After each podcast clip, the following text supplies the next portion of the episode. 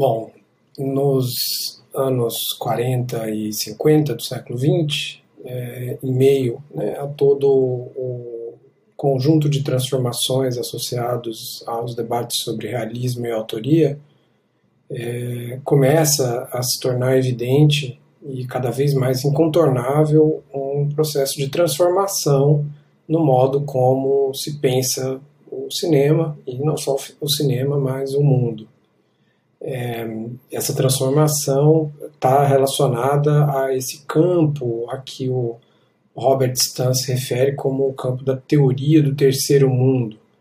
É, e isso uh, deve ser entendido em parte é, par, né, partindo dos, das problemáticas do realismo e, e da autoria, é, essa, essa, essas duas questões né, motivam uma parte das reflexões, como a gente vai ter oportunidade de detalhar um pouco mais é, logo, logo em seguida, é, mas é interessante observar também que é, com esse campo né, emergente aí nas décadas de 50, 40, 50, né, o, o que está em jogo de fato não é a, a, a, primeira emergência de um pensamento a partir desses outros lugares, é, que já existia antes e que, que é importante né, de ser reconhecido é, para muito além disso que está aqui sendo recortado né, a partir do termo terceiro mundo.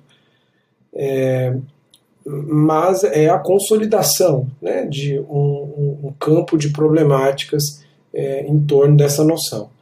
É, antes, né, já havia, evidentemente, crítica de cinema e reflexões sobre cinema em outros contextos. É, o próprio Robert Stan faz um esforço em outros capítulos do livro, é, no início, por exemplo, né, é, em convocar experiências anteriores, citando, por exemplo, uma revista que, se eu não estou enganado, se chamava Cinearte, né, que ele menciona nos capítulos iniciais do livro, é, é, trazendo também, por outro lado, reflexões marcadas por um horizonte é, racializado, né, e, que explicitam o racismo muito predominante em boa parte da, da experiência cinematográfica da primeira metade do século XX. Né? Então, essas reflexões a partir da questão da raça, atravessadas por ela, é, muitas vezes emergiam é, também né, de, de outros contextos relacionados a isso que vai vir a se chamar é, posteriormente Terceiro Mundo, é, mas também emergiam é, de contextos é, que é importante começar a pensar na sua relação também com o Terceiro Mundo, como o contexto das pessoas negras nos Estados Unidos, né, que de fato permanecem sob é, na maior parte do país, né, dos Estados Unidos da América, permanecem as pessoas negras sob uma dominação racista explícita, legalizada, né, de um segregacionismo explícito em, em uma boa quantidade de estados é, desde o século XIX, desde depois da, da Guerra Civil. Né. E, então, é, é, o, o, cinema emerge é, num contexto marcado por tensões raciais, é, nos Estados Unidos, né, e, e, de fato há olhares críticos que precisam ser reconhecidos. É, em suma, né, o, o, ponto aqui é, não é recapitular todos esses detalhes e, e, outros contextos, mas enfatizar que o campo aí da teoria do terceiro mundo ao qual o Robert Stan se refere não é um campo que, que é completamente novo e dissociado do, do passado, mas ele reativa, aprofunda e amplia tradições e linhagens de pensamento anteriores e muito significativas. É, ao fazer isso, esse campo também dialoga né, com os problemas é, do realismo e da autoria, é, tal como eles se estabelecem como dois grandes campos né, de teorização, de reflexão crítica sobre o cinema, é, sobretudo na década de 1950, né, é, com as é, teorias e formulações críticas de figuras como o André Bazin é, ou, ou, mesmo Siegfried Krakauer, é, encampando né, uma visão do cinema como um meio fundamentalmente realista, por um lado, e por outro lado com visões que vão enfatizar o papel do diretor é, ou da diretora é, como a, autor ou autora, né? E destacando assim é, a força né, de uma expressividade artística marcada é, por essa noção de autoria. Essas duas problemáticas fazem parte de uma constelação né, de problemas é, que, que também aparecem nas teorias terceiro-mundistas. É, e, e, nos dois casos, tanto o realismo como a autoria, estão muito relacionadas à, à noção de terceiro cinema. Para a gente entender essa noção de terceiro cinema, a gente precisa é, acompanhar um pouco algumas derivas né, da, da analogia, das várias analogias que estão em jogo, são várias camadas de analogia que estão em jogo é, na, na expressão terceiro cinema, na expressão terceiro mundo. Né? É, a, a, origem dessas analogias, ou enfim, em todo caso, contexto de referência em relação ao qual o conceito de terceiro mundo é formulado, é o contexto da Revolução Francesa. Né? Fazendo esse recuo histórico, a gente pode entender o que, que é a noção de terceiro mundo, tal como ela foi proposta por Alfred Sauvy, Alfred Sauvy, é, é, lá na década de 50, justamente. Né? É, lá na Revolução Francesa, é, há uma divisão é, é, da Assembleia Nacional, que é convocada no contexto revolucionário, né? entre o, o a, a nobreza, o que seria o primeiro estado, o clero, que seria o segundo estado, e é, o terceiro estado, é, que representa todo um outro conjunto bastante heterogêneo da população francesa, que não é nem nobreza nem clero. É, isso ocorre, né, portanto, isso, isso marca, portanto, uma divisão social é, da França do antigo regime né, essa divisão entre primeiro, segundo e terceiro estado.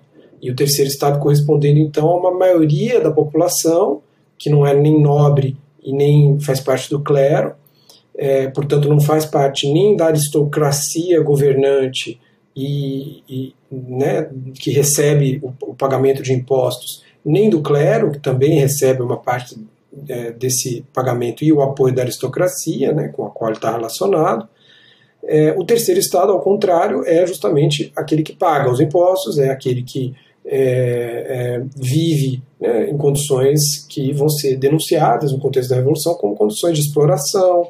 É, em suma, né, o, o grande problema da Revolução Francesa é que esse terceiro estado, amplamente majoritário em termos populacionais, tinha um voto apenas na Assembleia Nacional de modo que era bastante é, recorrente a situação em que né, esse voto seria vencido é, pelo, é, pela associação entre o primeiro Estado e o segundo Estado, no contexto da Assembleia Nacional né, dentro da Revolução Francesa. É, tudo isso vai se desdobrar no processo revolucionário, com toda uma série de transformações. Né?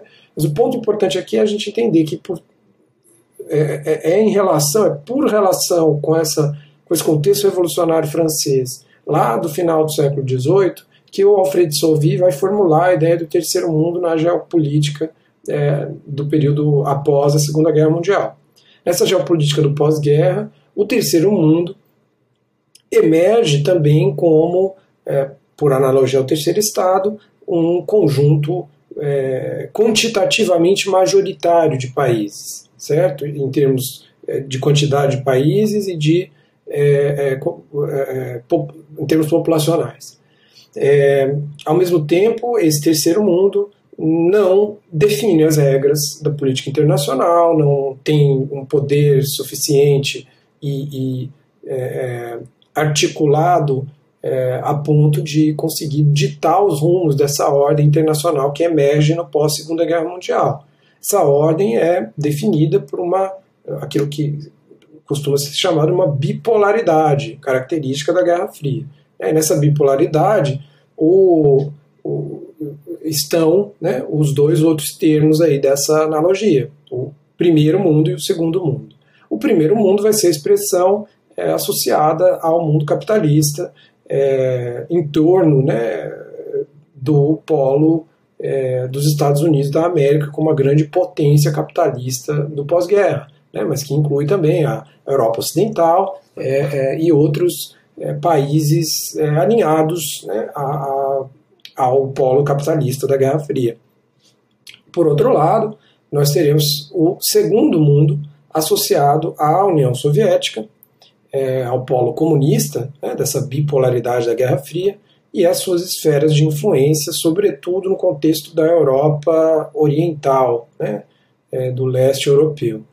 É, então, assim, né, esquematizando um pouco, é a isso que se refere é, essa discussão do Alfred Sovic, que formula e consolida, é, por analogia, a noção de terceiro Estado na Revolução Francesa, a noção de terceiro mundo na geopolítica do pós-guerra.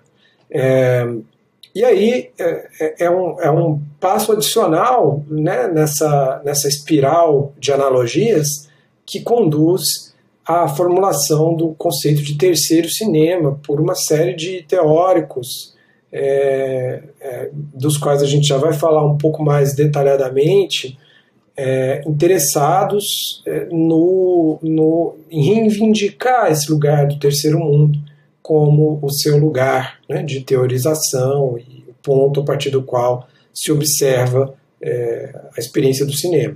Então, é, há uma nova analogia aí agora em relação à noção de terceiro mundo, em primeiro lugar, né? mais indiretamente também a noção de terceiro estado, é, é, na qual se contrapõe um terceiro cinema como um projeto né? é, ao que seria um primeiro cinema, né? É, analogicamente falando, é, associado a a, a maneira eh, comercial de se fazer cinema, né? o cinema dito comercial, é, de amplo sucesso popular e feito industrialmente, né? sobretudo Hollywood, evidentemente, mas também toda uma série de indústrias mais ou menos desenvolvidas, não tão desenvolvidas quanto Hollywood, que proliferam ao redor do mundo, né? É, não apenas em países do primeiro mundo nesse sentido, certo? Então não, não, não se trata de um paralelismo por coincidência, né? O primeiro cinema não é o cinema do primeiro mundo, estritamente falando. É, pode haver primeiro cinema ou projetos de primeiro cinema, no sentido de um cinema comercial, em outros contextos nacionais, é, como, por exemplo, é, é o, o, próprio Brasil. Né? Uma parte significativa do cinema feito no Brasil vai ser entendido por teóricos alinhados a essa proposta do terceiro cinema como um, cinema comercial é, de pretensões industriais que deve ser confrontado, que deve ser recusado, inclusive. Né? É, é, essa recusa ela é, caminha né, é, é, ao lado de um argumento. Essa recusa do cinema comercial caminha ao lado de um argumento realista nas teorias do cinema. Né? a gente já vai detalhar um pouco mais em termos de teóricos e teóricas, né?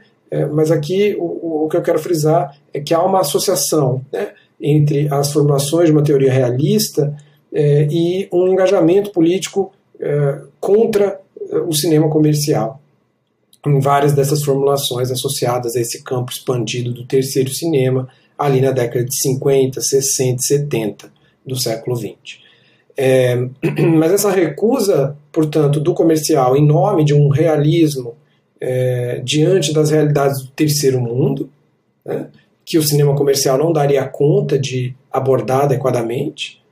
É, também se tem, para além disso, uma, uma confrontação de uma outra matriz. Né? É, é, além dessa matriz do cinema comercial ou do primeiro cinema, né, analogicamente falando, temos a confrontação da matriz é, do, do, que seria o segundo cinema nessa grade analógica, é, ninguém nunca chama esses cinemas assim de fato, né, mas é, é a analogia que está sendo proposta, seria o cinema autoral, é, sobretudo o cinema autoral europeu e dominante, que é um cinema autoral que pensa a autoria é, de maneira marcadamente individualista, né, e que, portanto, coloca a questão da autoria nos termos é, de uma expressividade romântica, de uma noção romântica de artista, é, de uma lógica da expressão individual é, por meio de um estilo autoral. É, contra isso é que as teorias do terceiro cinema essas teorias terceiro-mundistas no cinema, uh, formulam um projeto de um cinema que é ao mesmo tempo nacional e popular. Né? É, como um cinema nacional e popular, esse cinema é, do terceiro cinema, portanto, é, corresponde não a todo o cinema do terceiro mundo. Portanto, né? dentro do cinema do terceiro mundo é possível encontrar tanto o cinema comercial como o cinema autoral individualista. É, mas o terceiro cinema vai propor que, contra esse tipo de é, é, cinema, esses dois tipos de cinema é, matriciais, aí, fundamentais, é preciso propor um cinema que corresponda à realidade do terceiro mundo, projeto realista, e que corresponda a uma lógica de é, representação dos interesses também do povo do terceiro mundo. Né? E, e há uma ideia de povo sendo convocada aí para sugerir que o trabalho autoral se legitima não por meio da expressividade individual, mas é, por meio do, do, de, de, um vínculo, de uma associação, de um alinhamento político, de uma representatividade política é, do autor de cinema em relação ao povo ao qual pertence é, é coletivamente. É, é nesse sentido que caminha a proposta do terceiro cinema, de modo geral. Né? É, entender isso essa, essa, essas derivas de analogia né, que conduzem do terceiro estado da Revolução Francesa ao terceiro mundo na geopolítica do pós-guerra, e do terceiro mundo ao terceiro cinema como um projeto de cinema engajado, nacional e popular, é entender um quadro geral dentro do qual essas formulações teóricas terceiro-mundistas é, ocorrem. Esse, esse quadro geral está é, uh, muito associado à, à influência uh, de figuras como uh, Francis Fanon é, ou Aimé Césaire, é, entre outros. Né? E, e, aqui eu destaco essas duas figuras, não porque acredite que elas sejam mais importantes de maneira né, abstrata, mas porque de fato é, o, o, conjunto de influências e reverberações do, do, das obras desses dois é, sujeitos é absolutamente incontornável na reflexão sobre cinema é, formulada é, naquele momento né, e, sobretudo, no modo como isso vai persistir, sobreviver nas reflexões posteriores e até hoje. É, são dois nomes associados, sobretudo, ao mundo é, sob colonização francesa, né? É, ambos de origem é, antilhana, é, mas engajados é, num interesse é, bastante amplo em confrontar o colonialismo de um modo geral e que estabelecem assim diálogos com outros contextos, né, engajamentos em outros contextos. Ah, seja né, nesse vínculo com as Antilhas, com a Martinica, por exemplo, eh, seja num vínculo com países africanos, como no caso do engajamento do Francis Fanon na luta pela independência da Argélia é, contra a França. Né? Ao lado dessas figuras, daria para a gente citar outros e outras é, figuras importantes, né, que é, incluiriam, por exemplo, Amilcar Cabral, ou, ou talvez até mesmo cineastas que se engajaram nessas lutas anticoloniais na mesma época, né, como por exemplo a Sara Maldoror, que tem uma origem antilhana também, e que também se engaja no contexto é, é, da Argélia e da luta pela independência de Angola. Né? E, em suma, temos vários outros nomes que também chegaram a formular algumas ideias e intervenções pontuais, no mínimo, é, sobre cinema ou a fazer cinema, como é o caso da Sara Maldoró. É, mas aqui a gente está fazendo um, né, um voo panorâmico, sobretudo ancorado no interesse do Robert Stein em recapitular esse período. E nesse voo panorâmico cabe, sem dúvida, destacar é, não apenas Francis Fanon e Aimé Césaire como dois nomes fundamentais, mas é, as duas obras é, é essenciais né, para uma reflexão sobre o colonialismo, sobre o racismo e sobre cinema, em alguma medida, é, que ambos publicaram. Né? A primeira obra, a qual vou me referir, publicada pelo Francis Fanon é, chamada Pele Negra, Máscaras Brancas. É um livro já certamente consagrado e muito mencionado é, atualmente e que, é, sem dúvida, é central nesse momento reflexivo é, e teórico aí.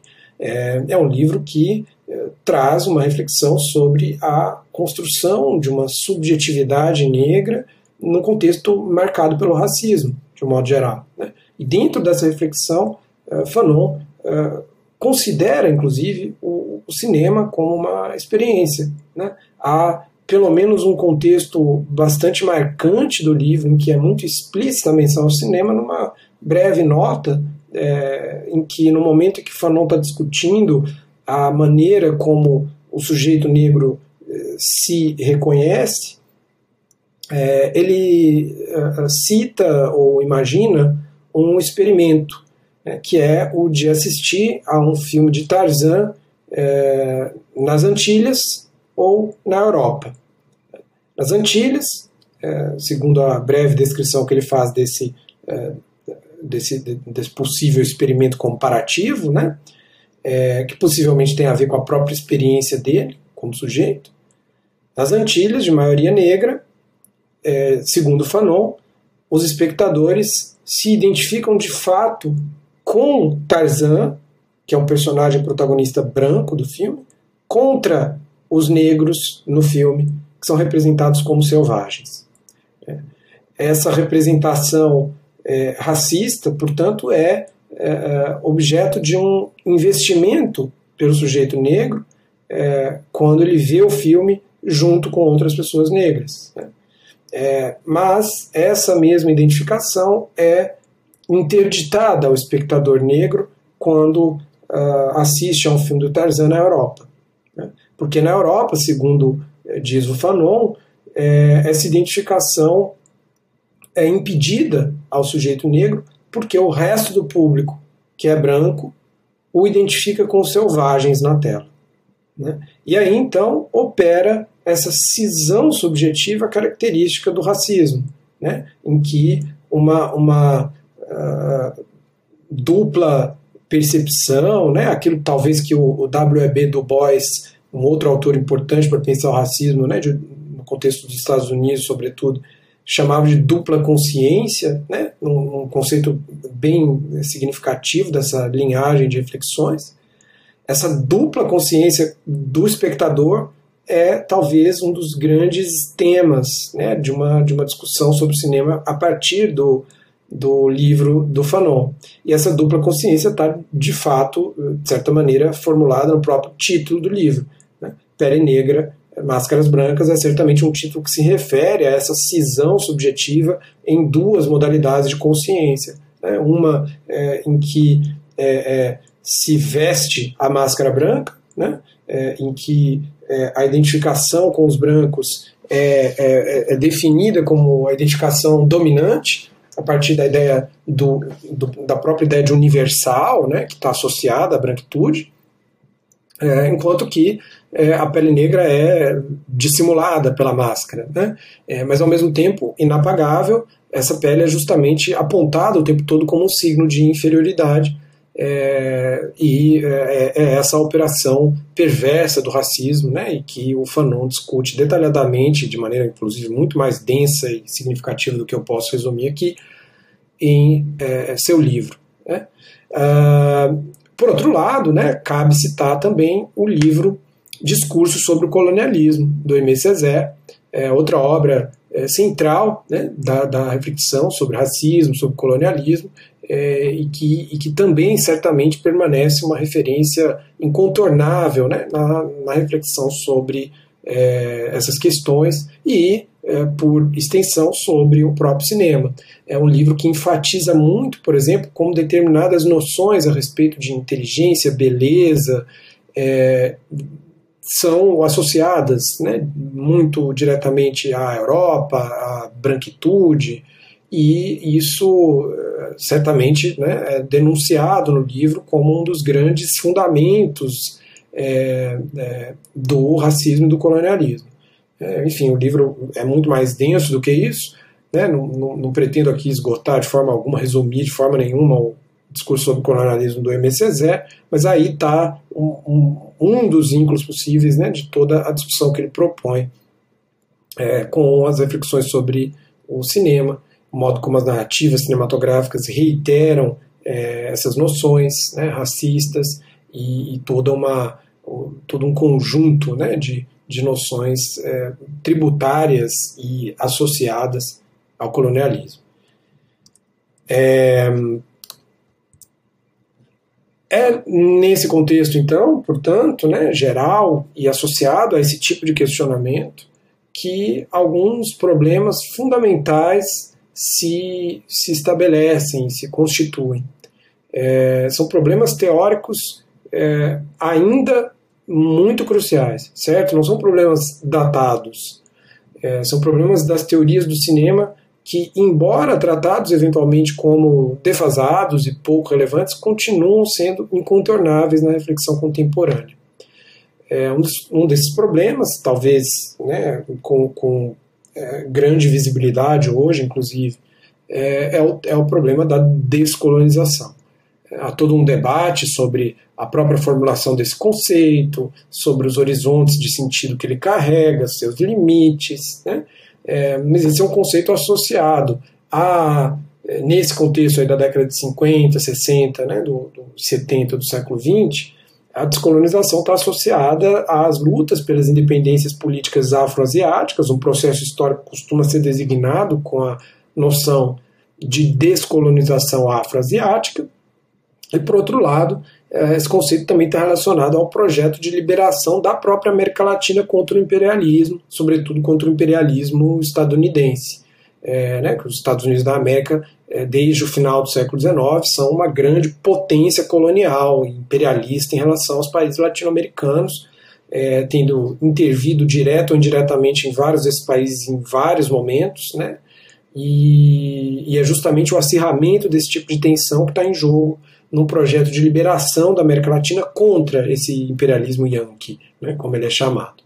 É, o problema da descolonização, no entanto, é muito mais profundo, certo? Do que esses dois processos históricos. A descolonização afroasiática, por um lado, e é, é, a formação desses projetos de liberação da América Latina, por outro. É, eu digo que ele é mais que, que, ele ultrapassa, que ele transborda esses dois processos históricos, porque de fato permanece um tema atual e crucial. Né? é, com muita frequência, inclusive, é, vai haver uma certa tentativa né, de, de é, reconhecer os limites dos discursos é, da descolonização afroasiática e da liberação da América Latina no que diz respeito a esse horizonte da descolonização. Né. É, não cabe aqui certamente um debate sobre toda uma deriva né, de teorização, que provavelmente a gente vai encontrar em outros momentos das teorias do cinema, né, em outras aulas é, podem ser mencionadas, associadas à, à teoria dita pós-colonial, à ideia de decolonial, né, e a outros termos-chave desse debate mais contemporâneo, que também é tributário da discussão sobre descolonização, mas o que nos cabe aqui é dizer que, é, sem dúvida alguma, a descolonização continua sendo um problema né? E ela coloca um problema é, a respeito do cinema que é, é ao mesmo tempo, um problema é, de imaginário, vamos dizer assim. Né? É, se trata é, da necessidade aí de uma daquilo que o, o, um escritor e teórico é, muito importante keniano chamado Ngugi wa Thiong'o chamava de descolonização da mente, né? conceito fundamental nesse sentido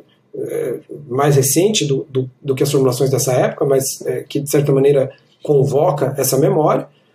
É, e por outro lado, a descolonização é um problema também do ponto de vista estrutural, né, do ponto de vista de condições é, objetivas, econômicas, né, políticas de produção cinematográfica. Isso também permanece crucial, ainda mais talvez no contexto atual, em que nós estamos cada vez mais é, é, atravessados pela experiência do capitalismo de plataformas para se é, é, viver né, o cinema, para se assistir a filmes e para, inclusive, para encontrar é, recursos né, de, de produção com maior ênfase. Né? O capital se concentra muitas vezes aí. Ah, esse é um dos problemas né, associados à teorização terceiro-mundista. Outro problema bastante interessante é aquele da representação do povo. Né? E, e, aqui é, é preciso explicitar o duplo sentido da noção de representação. Cineastas como Glauber Rocha, é, ou como Fernando Solanas e Octávio Retino, ou é, Julio Garcia Espinosa, ou mesmo Medium Do, né, no contexto é, africano, os outros no contexto latino-americano, são cineastas interessados em representar seus povos. Né? É, e, e, aqui a representação, é, como noção, como conceito, oscila entre pelo menos dois sentidos básicos. É, por um lado, representar como colocar na tela, fazer filmes sobre, é, construir narrativas a respeito das realidades dos povos do terceiro mundo. Mas, por outro lado, se trata também de representar o povo falando em nome dele, né? interpretando, analisando suas próprias condições e é, é, buscando, assim, falar em nome desse povo que está sendo também representado no primeiro sentido. Né? Então, é, a apresentação tem um sentido estético e político ao mesmo tempo, que está intimamente, é, que, que, estão intimamente articulados aqui, esses dois sentidos. É, e aí é super importante olhar para esse contexto de teorização e pensar quem são os cineastas né, do terceiro cinema e dessas formulações das teorias do terceiro mundo. São, né, pelo menos no contexto latino-americano, é muito evidente uma predominância né, de cineastas que são é, brancos ou, ou, ou, herdeiros, em todo caso, né, de, de, de classes é, é, mais abastadas, e há limites, portanto, né, para o modo como esses cineastas é, se relacionam com seus diferentes contextos nacionais. É, mas mais importante do reconhecer do que reconhecer essas dimensões eh, pessoais né, e singulares de cada cineasta em relação a essa questão da representação do povo, talvez seja entender que nesse contexto dos uh, anos ali 50 até anos 70, a formulação do problema da representação do povo é uma formulação diretamente associada à, é, à, à questão do, uh, uh, da nação, da nacionalidade, né? que é uma terceira questão fundamental nesse contexto.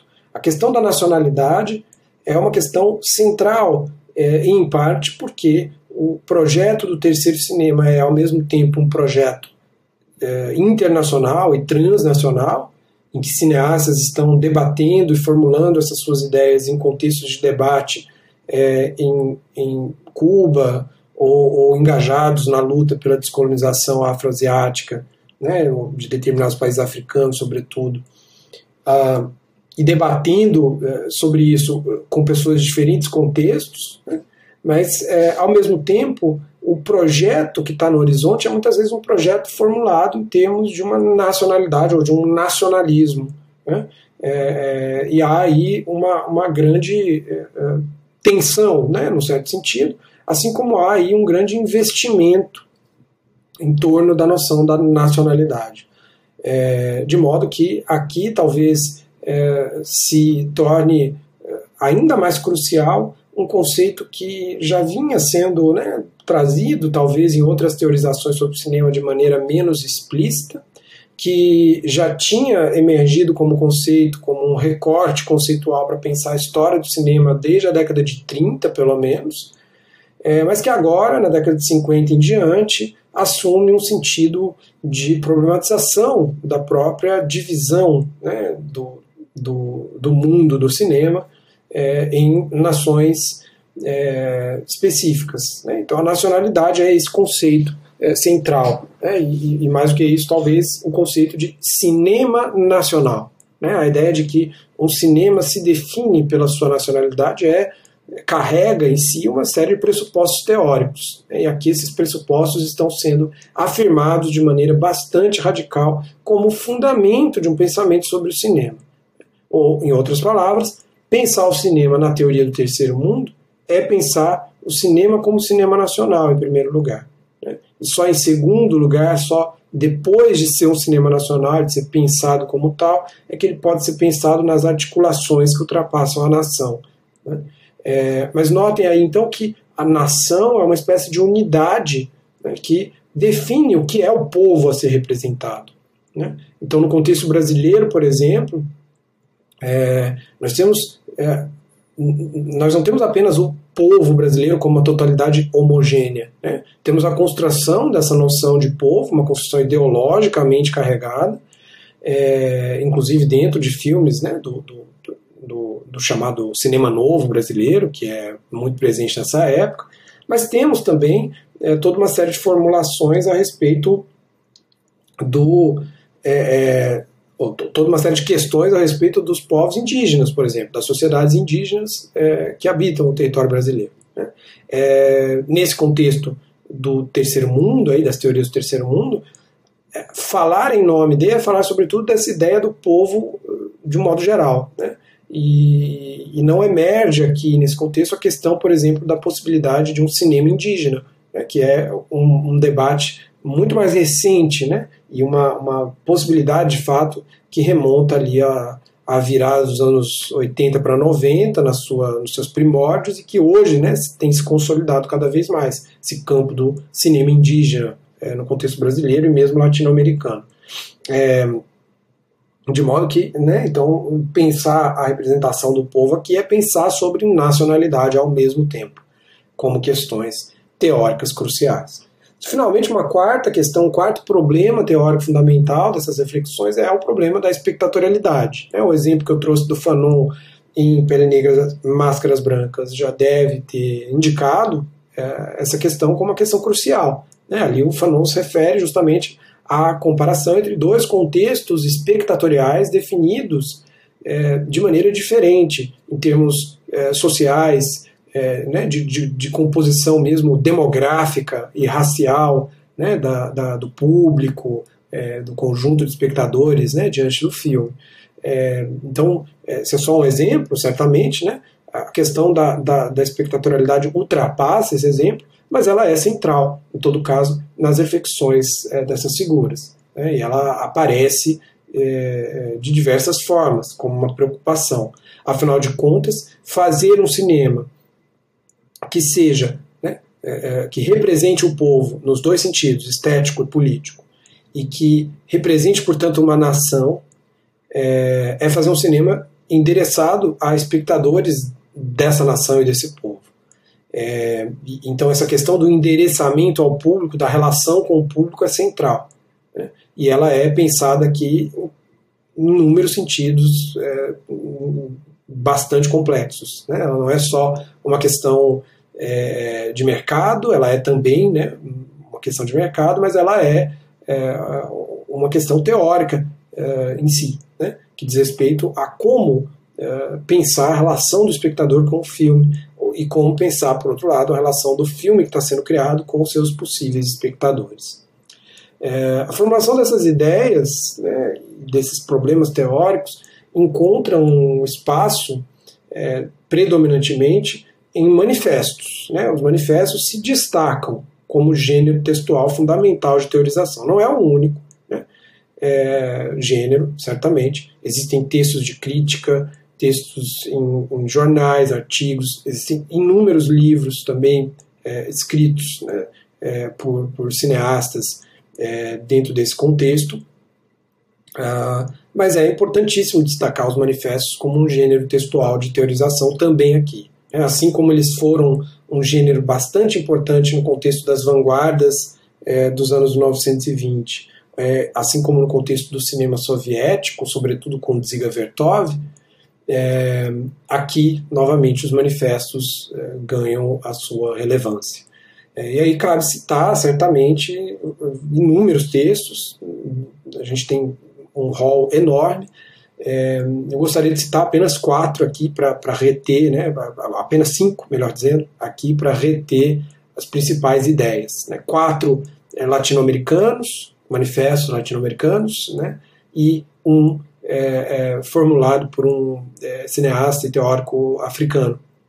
É, os manifestos latino-americanos são os destacados pelo Robert Stan no seu livro. Né, inclui aí Estética da Fome, do Glauber Rocha, de 1965. Ásia, um terceiro cine, apuntes e experiências para o desenvolvimento de um cine de liberação no terceiro mundo, do Fernando Solans e do Octavio Retino, de 1969, por um cine imperfeito, do Julio Garcia Espinosa, de 1969, e Estética do Sonho, do Glauber Rocha, novamente, de 1971. Né? Então, são bastante próximos entre si esses textos. É, o Glauber é um brasileiro, Solanas e Retino são argentinos, e Garcia Espinosa é cubano, então, portanto, de lugares bastante diferentes, mas convergindo sobre uma série de noções, né? É, é embora também sejam, evidentemente, textos é, heterogêneos, né? E, que respondem a diferentes perspectivas e necessidades. Mas há algumas convergências importantes, como, por exemplo, aquela que a gente pode perceber entre, é, só chamando a atenção para termos os títulos, né? a noção de fome, que está no título do Glauber, de 1965, do Manifesto Glauber, e a noção de eh, cinema imperfeito, que está no título do, do, Manifesto do Garcia Espinosa, de 69.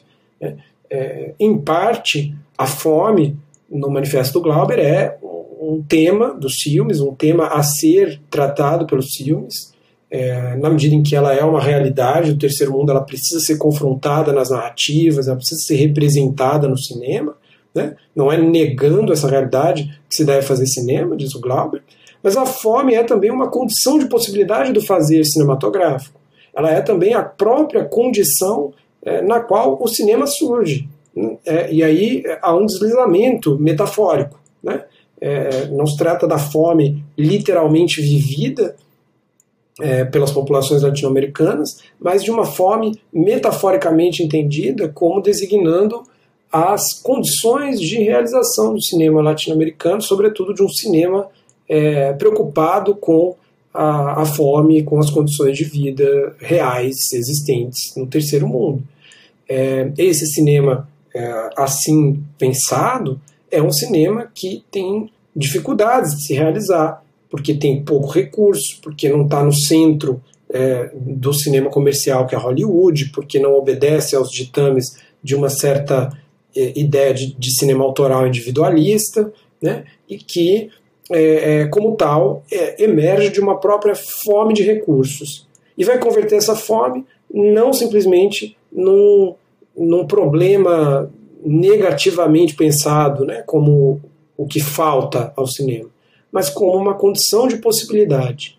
Na medida em que faltam determinados recursos e condições, uma inventividade é crucial para esse cinema. Né? Esse argumento é bastante é, é, próximo daquele formulado pelo Garcia Spinoza, né? que justamente vai apontar, é, por intermédio da ideia de imperfeição, a essa mesma situação, né? É, em que as condições de realização do cinema latino-americano não são ideais, não são é, as condições é, de disponibilidade de recursos, infraestrutura que se tem no primeiro mundo, por exemplo, é, a dificuldade de acesso né, a, a, a, material, a equipamento, a dificuldade de pagar né, adequadamente os profissionais e encontrar, de viver de cinema nesse contexto. Mas é justamente por isso que é preciso inventar formas diferentes de fazer cinema, que é preciso criar. Criar a partir da fome, a partir da imperfeição, não para simplesmente negar essa condição, mas para reconhecê-la e incorporá-la no próprio fazer cinematográfico. É, de certa maneira, é esse horizonte que está em jogo também na própria noção de terceiro cinema, é, como um, um, um cinema é, engajado né, na luta pela liberação no terceiro mundo. É, e é, é, muito interessante perceber que é, nessas formulações está é, em jogo um interesse é, bastante intenso na possibilidade da criação e da invenção é, mais extremas. Né? Não se trata de um cinema realista pensado nos termos de um realismo meramente mimético, é, mas sim de um realismo que é eventualmente crítico da realidade social, nos termos mais marxistas, né, dessa noção de realismo crítico, é, que é um realismo social, que também dialoga com o neorrealismo italiano nesse sentido, né, e tem o seu humanismo também, como o neorrealismo italiano, mas que aqui é, se torna um realismo, é, é, é acho que muito marcado né, pelas singularidades da América Latina, é, singularidades relativas à fome, segundo Glauber, mas também relativas a esse outro termo que ele propõe no Manifesto de 1971, que é o sonho.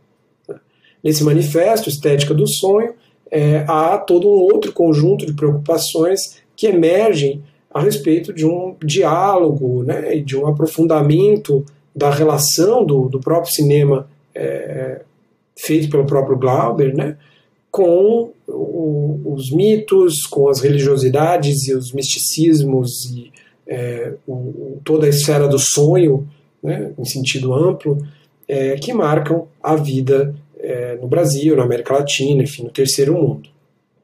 É, é, a partir, portanto, dessa reivindicação de condições coletivas né, que boa parte desses manifestos se, se é, formula. E é isso que a gente encontra num texto é, crucial também, um pouco mais tardio, do Médio Ondo, é um cineasta da Mauritânia, uh, que viveu uma boa parte da sua vida na França, é, e que publicou esse texto é, chamado O que é o cinema para nós, em 1979. É, texto que pode ser lido em inglês né, na internet, What is Cinema for Us? É a pergunta do título em inglês, é, e que é, dá uma ideia dos sentidos nacionalistas e, e bastante radicais né, das teorizações do, do é, terceiro mundo, né, é, discutidas é, nesse contexto. É, uma coisa muito interessante a respeito da teorização do terceiro mundo é que ela implica um descentramento. Ela implica um descentramento quando nós lemos sobre isso, quando nós pensamos sobre isso, inclusive hoje, retrospectivamente, daquilo que vinha se centralizando, talvez, no nosso percurso anterior nas aulas, no percurso anterior do livro do Robert Stan, é, em todo caso, na história anterior das reflexões sobre o cinema, como uma espécie de centro emanador das discussões e, e, e da própria ideia de cinema, é, que seria a Europa Ocidental, o Ocidente em sentido expandido, né, incluindo os Estados Unidos, o mundo desenvolvido, né, na perspectiva é, terceiro mundista, é, o, o, primeiro mundo é, do qual é preciso que a gente se liberte. É, o descentramento dessa centralização que tendia a se configurar é, é um descentramento que, nas teorias do terceiro mundo, está engajado em processos históricos muito concretos de luta política, é, político-econômica e social, é, muito centrais para a experiência da segunda metade do século XX. Né? De fato, vão ter efeitos é, sobre todo o resto do século XX até hoje, é, essas transformações, essas disputas. Né? É, mas é interessante perceber que, de certa maneira, também está em andamento, é, de outra forma, um descentramento paralelo, possivelmente com algumas correspondências, mas também com algumas divergências em relação a esse descentramento propriamente político da teoria terceiro-mundista. E esse outro descentramento é um descentramento associado ao problema é, da, da linguagem, é, tal como esse problema vai ser repensado no contexto do estruturalismo. Né? E aqui é, não vou me deter por muito tempo nessa aula sobre o estruturalismo em termos de uma teorização sobre o cinema, é, mas é, a ideia é, seguindo um pouco o percurso do próprio Robert Stan no livro Introdução à Teoria do Cinema, né, que nos serve de guia aqui, falar do advento do estruturalismo. E falar desse advento é certamente falar de um descentramento da Europa como cultura de referência. Né? É, eu gosto muito de um texto do Jacques Derrida, apresentado em 1966 e publicado em 67 no livro A Escritura e a Diferença, né, naquele momento em francês, mas hoje disponível em português, que é o texto A Estrutura, o Signo e o Jogo no Discurso das Ciências Humanas. E ali o Derrida coloca, é, me parece, as questões associadas a esse descentramento vinculado ao estruturalismo de maneira muito uh, detalhada e muito interessante. É, não cabe aqui certamente resumir os argumentos né, de um texto é, de um autor tão denso como Derrida, mas me interessa convocar essa referência para frisar que esse descentramento é, é constitutivo do estruturalismo, mas também constitutivo dos. O modo como ele se dá é constitutivo dos limites do estruturalismo como projeto. Né? É, e para entender uh, esses limites e as possibilidades, ao mesmo tempo, né, do descentramento estruturalista que retira a Europa, ele também, né, do lugar de cultura de referência, a gente precisa uh, recuar brevemente à grande figura fundadora uh, da linguística moderna, que é retomada como uma referência central no contexto do estruturalismo é, sobretudo por figuras como Claude Lévi-Strauss. Essa figura fundadora é o Ferdinand de Saussure. Saussure é o fundador né, da linguística moderna como linguística estrutural, propriamente, é, sobretudo por conta de uma obra intitulada Curso de Linguística Geral, é, publicada póstumamente né, em 1916. É, essa obra é, é, te, traz uma série de formulações do Saussure em um curso, justamente. Então ela é resultado de algumas anotações de aula do próprio Saussure, mas sobretudo dos registros de quem acompanhou o curso. É, nesse registro um pouco indireto do pensamento do Saussure é que se consolidam algumas noções importantíssimas e que retornam depois na teorização também sobre o cinema é, e que definem né, uma grande parte a abordagem estruturalista, sobretudo no que concerne à língua e à compreensão da língua e da linguagem. É, na perspectiva do Saussure, é preciso diferenciar a língua, a langue, da fala, a parole. O que interessa a linguística como ciência para ele é a língua e não a fala. A fala individual de um falante é, é sempre contextual e variável, é, é um objeto talvez posterior para a linguística. Mas, em primeiro lugar, é preciso que a linguística consolide a sua compreensão da língua, é, que, nos termos Saussure, é, constitui um sistema de diferenças. É, o que, que, isso quer dizer? É, isso quer dizer que o modo como a língua significa, produz significado, não é baseado, não está baseado na relação das palavras e, e das frases com algo que está fora da língua. É, mas, ao contrário, a produção de significado está relacionada a como os elementos da língua se diferenciam entre si dentro de um sistema de diferenças que é, é, existem é, simultaneamente, sincronicamente. Né? Há uma abordagem, então, da língua no pensamento social que é sistemática, né? que, que pensa a língua como sistema, que é também sincrônica. Ou seja, pensa a língua como um sistema eh, congelado, numa espécie de instantâneo, é, é, contra todo tipo de diacronismo associado à filologia do século XIX e outros modelos históricos né, de compreensão da linguagem. Com base nessa compreensão da língua como um sistema de diferenças, o Saussure propõe o conceito básico da linguística eh, moderna, da linguística estrutural. Esse conceito é o conceito de signo, que é entendido como uma entidade de dupla face. O significante, de um lado, e o significado, de outro. Né? Que são como o verso e o reverso de uma folha de papel, diz o Saussure em algum momento.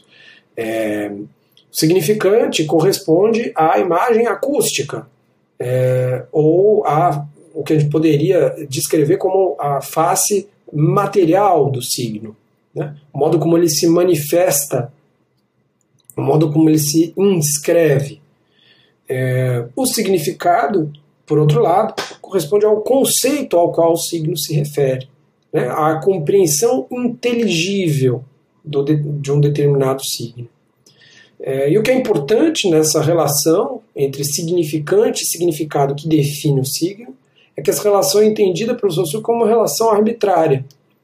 O, o significante mesa, quando eu o falo, ele não tem nenhuma relação é, motivada com o significado dessa palavra. É, então ele é imotivado, ele é arbitrário, esse signo mesa no seu significado, né? na, na, na, sua relação entre significante e significado. Estou é, indo rápido, certamente a gente vai retomar isso em outro momento falando um pouco mais de estruturalismo no campo do cinema? Mas a, essa contraposição entre significante e significado é central para entender a abordagem estruturalista. É, e, sobretudo, o reconhecimento é, desse papel né, do, do significante como uma materialidade a qual a, o significado não está previamente vinculado. Né? Esse vínculo vai se dar por meio justamente dessa, desse sistema de diferenças é, da língua. Essas diferenças se organizam com base em dois eixos fundamentais de articulação linguística, de relações entre os termos da língua, é, que são é, as relações no eixo sintagmático e no eixo paradigmático. É, e aqui é, é, é, super importante frisar né, que, que esses dois eixos uh, vão ser muito relevantes para se pensar também o cinema como uma linguagem posteriormente. É, para a gente entender esses dois termos, é, basta talvez imaginar uma, uma frase, né? É, uma frase banal, só para dar como exemplo. Né? Enfim, é, a porta está aberta. essa é uma frase que estabelece um conjunto de relações sintagmáticas entre as palavras a, porta, está e aberta, certo? Essas quatro palavras, a porta está aberta, que compõem essa frase, estão relacionadas de maneira sintagmática, elas produzem um sintagma na sua justa posição, no seu encadeamento. É, as relações sintagmáticas não são relações de substituição possível, certo? Eu não posso substituir uma palavra pela outra sem quebrar o funcionamento é, dessa frase. Eu não posso dizer é, porta está aberta a. Né? Eu não posso simplesmente trocar de lugar é, as frases. Então é, há uma sintaxe né, que organiza a, a língua nesse contexto. Essas relações sintagmáticas produzem um significado, certo? Esse encadeamento é capaz de produzir um significado é, por meio das diferenças entre essas palavras, né? entre o artigo a, o substantivo porta, o verbo está, o adjetivo aberta. É, por outro lado, as relações paradigmáticas são relações de substituição possível. Né? E aí, no caso de um exemplo como esse, elas são relações, sobretudo, com o que não está presente na frase. Né? Então, a é um artigo que substitu é, é substituível né, pelo artigo o, por exemplo, né? ou pelo artigo uma, né? para dar um exemplo que é passível de aplicação na frase. Né? Então, a porta está aberta pode ser substituído a pelo uma. Uma porta está aberta. Muda o significado a partir de uma substituição paradigmática, no eixo do paradigma, que é um eixo vertical, portanto. Né? Um eixo de relação vertical do que está presente e do que está ausente. Né? É, é, e isso pode ser imaginado né, com cada uma das palavras da frase. A porta está aberta, se eu substituir porta é, por janela, né, é, eu tenho uma substituição paradigmática, que muda certamente todo o contexto de significado. É, mas o que interessa aqui é entender o mecanismo né, de funcionamento da língua. É, essas noções foram cruciais é, para o advento do estruturalismo a partir da década de do final da década de 40, né, sobretudo na obra do antropólogo Claude Lévi-Strauss. Lévi-Strauss é, recupera uma série de noções básicas que fundamentam o pensamento é, é, e particularmente vai é, traduzir, vamos dizer assim, né, algumas das noções básicas do estruturalismo é, do Saussure, ou, ou, da linguística do Saussure, para pensar nos termos estruturalistas é, a vida social, e diversos fenômenos a ela relacionados. Né? É, um dos livros em que o Levi-Strauss faz isso é as, as, Estruturas Elementares do Parentesco, de 1949, na sua primeira publicação, é, em que o parentesco justamente vai ser pensado nos termos de um sistema de diferenças, analogamente à língua, né, em certa medida, né, simplificando um pouco. É, é, é um sistema de relações entre posições que podem ser variavelmente ocupadas. Né? Não é um sistema substancial, fundado de maneira substancial num determinado, numa determinada relação com uma verdade do mundo ou das relações de parentesco. Né? E a própria antropologia comprova no seu registro é, multicultural, né, de estudos de diferentes culturas, a variabilidade dos arranjos de parentesco entre diferentes sociedades, dos valores atribuídos a diferentes posições, etc. Essa variabilidade vai ser explicada pelo Levi-Strauss como existindo é, por cima de um conjunto de estruturas elementares que ele procura identificar e que estão relacionadas a esse sistema básico de diferenciações do parentesco é, e, e, e, sobretudo, a uma é, é, condição fundamental, segundo Levi-Strauss, que é a proibição do incesto. Né? De certa maneira, para Levi-Strauss, o que fundamenta qualquer sistema de, de, de, de, parentesco é a proibição do incesto. É uma argumentação complexa, certamente não, não dá para é, resumi-la aqui de maneira tão breve, é, mas ela é importante porque ela, de certa maneira, é, convoca né, a matriz do pensamento saussuriano é, para pensar outros fenômenos. O próprio Saussure acreditava que isso seria possível e ele é, formula a ideia de que, de certa maneira, o que ele está propondo nos termos de uma linguística é, como ciência é, é parte de um campo mais amplo que ele aponta como constituindo a semiologia, a ciência geral dos signos. Então a semiologia já é um projeto do Saussure que, de certa maneira, o estruturalismo atualiza e desloca é, com o Levi-Strauss é, para pensar, por exemplo, no parentesco. É, talvez de forma um pouco mais próxima daquilo que a gente é, pensa no campo das teorias do cinema, é, é num conjunto de quatro obras do Levi-Strauss sobre os mitos é, que, é, né, as chamadas mitológicas, publicadas entre 1964 e 1971, que a gente encontra algumas reflexões estruturalistas sobre narrativa, né, sobre mecanismos, vamos dizer assim, é, de é, é, transformação né, dos elementos de narrativas míticas, etc.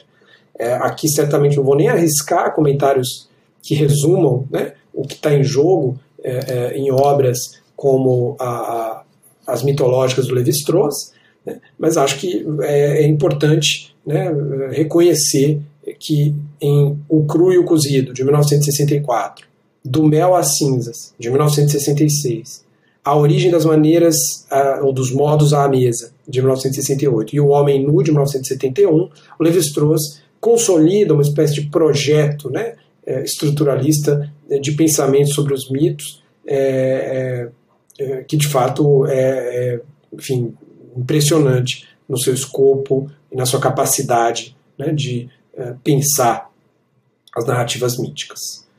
Uh, mas aqui uh, talvez a gente possa destacar alguns pontos uh, importantes. Né? É, o primeiro ponto é que a própria vida cultural e social é, vai ser entendida, do ponto de vista do estruturalismo, não de maneira substancial, como é, como, como definida a partir de termos que se deve compreender isoladamente, em primeiro lugar, e depois se colocam em relação eventualmente. Ao contrário, se inverte a ênfase. Né? Em vez de pensar os elementos unitários que depois entram em relação entre si, passa-se a, a, se pensar de maneira descentrada né? É, em, em, relações que definem os elementos. Né? É, a, a, os elementos se definem pelas relações que eles estabelecem entre si. É, e essas relações é, obedecem fundamentalmente, na perspectiva estruturalista, a uma lógica binária de oposições. Há uma relação aqui com os argumentos desenvolvidos no campo da cibernética, do Norbert Wiener, por exemplo. Né? É uma relação certamente muito mais complexa do que eu, eu poderia resumir, mas que é, traz é, é, para o centro da nossa atenção né, o, o, o horizonte binário aí, é, dessas oposições que estruturariam, portanto, é, não apenas a linguagem, a língua, mas é, a vida social e cultural de um modo geral, numa perspectiva estruturalista, que estruturariam narrativas, né, etc. É, então, essa lógica binária é uma lógica transversal né, ao pensamento estruturalista, é, e ela é muito importante para entender como o próprio Levi-Strauss é, formula as suas é, noções, as suas argumentações e particularmente para entender o modo como ele formula ideias como a ideia da, de uma fórmula canônica do mito. Né? Nesses estudos das mitológicas aos quais eu me referi, o Levi-Strauss desenvolve toda uma argumentação para chegar a uma verdadeira fórmula matemática mesmo, expressa como uma equação é, que, é, é segundo ele, é, consolidaria uma compreensão estrutural do mito, é, da mitologia. Né? É, em suma, não é nosso foco aqui o pensamento do Levi-Strauss, mas é formulando esse pensamento que ele nos uh, permite compreender uh, essa releitura né, da é, é, linguística socio-riana e o modo como ela se consolida como uma espécie de referência incontornável no pensamento é, europeu, sobretudo, mas no mundo também, mais amplamente, muito influente, é, a partir da década de 50, sobretudo. Né? Então, é, ao mesmo tempo que estão acontecendo as intervenções terceiro-mundistas pela descolonização afroasiática, pela liberação da América Latina, nós temos uma série de formulações é, relacionadas ao estruturalismo.